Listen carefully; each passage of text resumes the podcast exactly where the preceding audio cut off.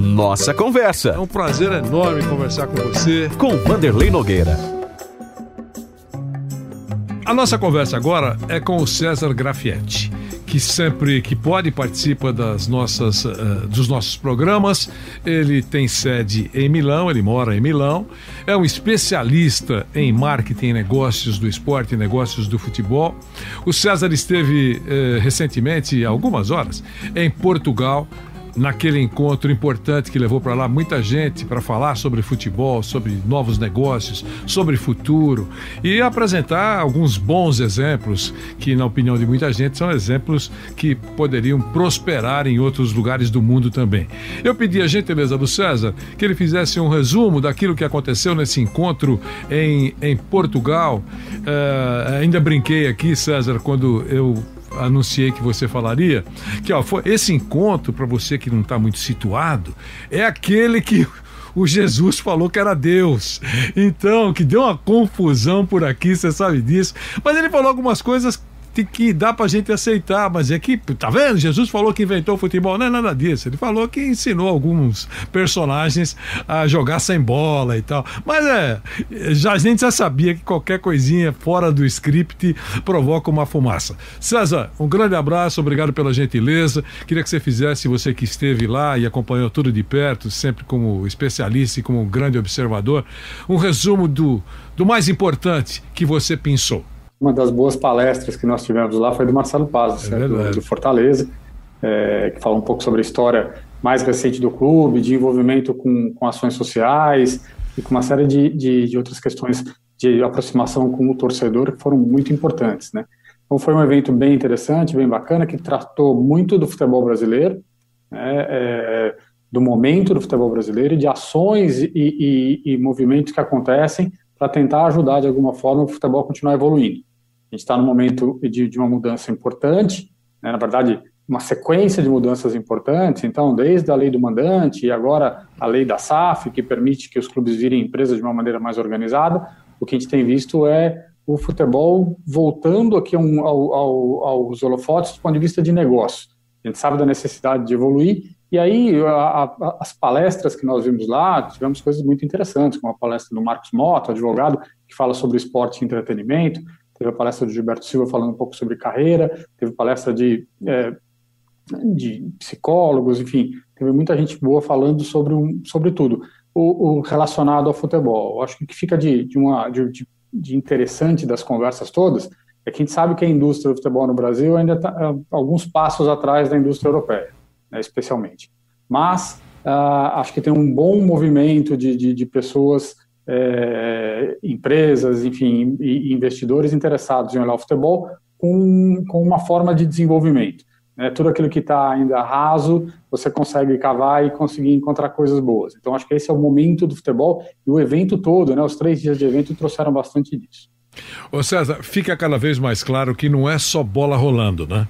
Ah, não é. A bola rolando é. Eu não vou dizer que é, é, é a última parte, mas é, é, é o resultado de tudo que acontece. Né? Então, quando você vê uma palestra do Marcelo Paz, por exemplo, chamando a torcida, mostrando as ações sociais, é, é, ela traz, de alguma forma, um relacionamento mais forte entre torcedor e clube. É quando você vê é, histórias e conversas relacionadas à boa gestão, é, fora de campo, e a boa gestão dentro de campo, como a, a, a própria palestra do Jorge Jesus, isso mostra que é, o futebol é uma composição de muitos fatores. Né? Quando, a gente, quando a bola entra, é, a pessoa até diz que a bola não entra por acaso, né, naquele livro do Ferran Soriano, mas é um pouco disso o conceito, né? Tem muita coisa por fora, por trás do futebol que a gente não vê, mas que são fundamentais para fazer com que o jogo tenha qualidade, e essa qualidade vire dinheiro, vire mais qualidade, enfim, que o negócio cresça. Bruno Prado. César, prazer falar com você. Eu, eu li outro dia, até abri aqui de novo para confirmar, era seu mesmo texto, é, sobre a compra do Newcastle so, pela Arábia Saudita. E você colocou aqui, né, que além, claro, dos problemas de legislação aqui do Brasil, as coisas ainda é, distantes de clubes e empresas, apesar de ter andado, é, não seria interessante, na sua opinião, para um investidor como esse, como os donos do Paris Saint-Germain, do Manchester City, é, investirem num clube brasileiro como investem num clube europeu? Eu achei bem interessante o que você escreveu. Eu queria que você falasse né, sobre o que você escreveu em relação a esse assunto. É, a, questão do investimento em futebol, ela, ela, é muito clara, ela tem alguns, alguns direcionamentos, vamos chamar assim, né? Esses casos dos clubes Estado, PSG, Manchester City, e, é, agora o Newcastle, tem, tem um quê de, de investimento em marketing deste país, dessa região. É, tem uma tentativa de melhorar a imagem de, de países que têm uma imagem um pouco questionada do ponto de vista humanitário, vamos dizer assim. Então, é, você só faz investimentos desse tipo à medida que você tem um retorno de imagem muito grande. E por isso que esses clubes acabam optando por, esses países, né, acabam optando por comprar clubes grandes, ou clubes de, de retorno grande de imagem, e eles estão na Europa, né, onde você atinge o mundo inteiro. É, por isso que compraram, esse, esses países compraram um clube no Brasil faz pouco sentido, exceto no, no caso do Manchester City, que compra clubes fora da Inglaterra para desenvolver atletas. Então, quando o torcedor imagina que um clube desse, um país desse, vai comprar um clube no Brasil para ser campeão, em tese não é esse o objetivo por trás desse investimento. É um investimento no máximo de formação. E aí, para outros investidores comprarem clube de futebol, a lógica é sempre comprar barato e vender caro. É, certamente os clubes brasileiros hoje custam, custam pouco, dado a questão cambial e tudo mais. Mas a gente ainda não tem um mercado que, de compra e venda, né? Você tem um, você ainda vai ter um primeiro mercado de, de aquisições para daqui 5, 6, 10 anos você ter um mercado de venda lá na frente. Então a gente ainda precisa formar o mercado para que grandes investidores venham no futebol brasileiro e consigam entender e fazer resultado, fazer lucro nessas transações. Então a gente ainda está um pouco distante. Eu acho que o, mercado começa a acontecer agora, mas a gente só vai ver os reflexos dele daqui a um bom tempo ainda. César, nesse encontro que levou tanta gente, se falou tanta coisa, se falou sobre uh, dívidas impagáveis de clubes de futebol? É, teve, teve uma, uma das, das, conversas, foi a do, do presidente do, do Havaí, do Batistotti.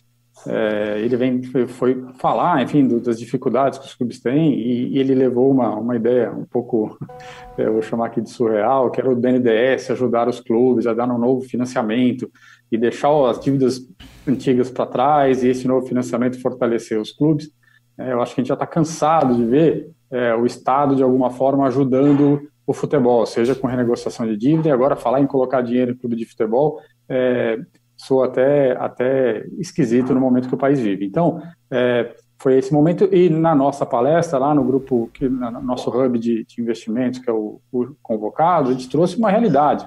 Para você conseguir fazer uma boa, uma boa, um bom crescimento do futebol brasileiro, a gente vai precisar tratar das dívidas de uma maneira pragmática elas estão muito altas, então você tem dois movimentos. Ou você, primeiro você tem que parar de fazer elas crescerem, controlando custos e investimentos, e segundo, vai ter que ter uma reestruturação forte desses passivos. Então a gente vai precisar contar com o mercado financeiro para ajudar neste processo. Só que o mercado só vai chegar à medida que os clubes tiverem credibilidade. Então a gente começa a entrar num círculo vicioso, que é falta de credibilidade, vira falta de bons financiamentos, e clubes que se endividam cada vez mais para serem competitivos, e por isso que a gente não sai do lugar. Então a gente precisa de, um, de uma, um choque mais firme de gestão para começar a colocar os clubes no trilho para conseguirem dar conta dessas dívidas tão altas como eles têm hoje. Prometo encerrar agora. O que, que você achou da palestra do professor Jorge Jesus? Ah, ele, ele é uma figura, figura que, de certa forma, aqui para a gente é meio folclórica, né? Mesmo, na, mesmo em Portugal, é uma figura muito querida, tudo, mas ele é uma figura tida, de certa forma, como folclórica. Acho que ele tem um, um conhecimento imenso de futebol. É, é, o que ele fala está longe de estar tá errado, é que a forma como que ele fala e a forma essencialmente como a torcida do Flamengo trata, colocam num nível de, de reconhecimento que fica, fica curioso pensando em futebol brasileiro. Assim, enfim, acho que o que ele vê, especialmente olhando com mais detalhe o futebol europeu, é muito da, do que se faz na Europa em termos de, de tática, em termos de técnica, em termos de estrutura de jogo.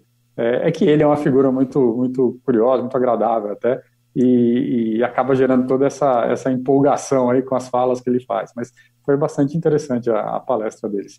Legal. César Gaffietti, que está nos atendendo, está em Milão, esteve nessa, nesse encontro em Portugal, que levou tanta gente para falar daquilo que essa turma toda sabe e conhece profundamente. Você pode concordar ou discordar, mas os caras todos, inclusive o César, são uh, VIPs naquilo que, que fazem. Meu caro César, um abração para você. Obrigado, Mandelei. Um abraço, abraço, Bruno. Até Um abraço. Abração. César Grafietti, especialista em gestão, em marketing, em negócios do esporte. Ele nos atendeu mais uma vez, fa fazendo um resumão né, daquilo que aconteceu em Portugal. Nossa conversa. Mais uma vez agradeço a sua presença nessa nossa conversa. Com Vanderlei Nogueira.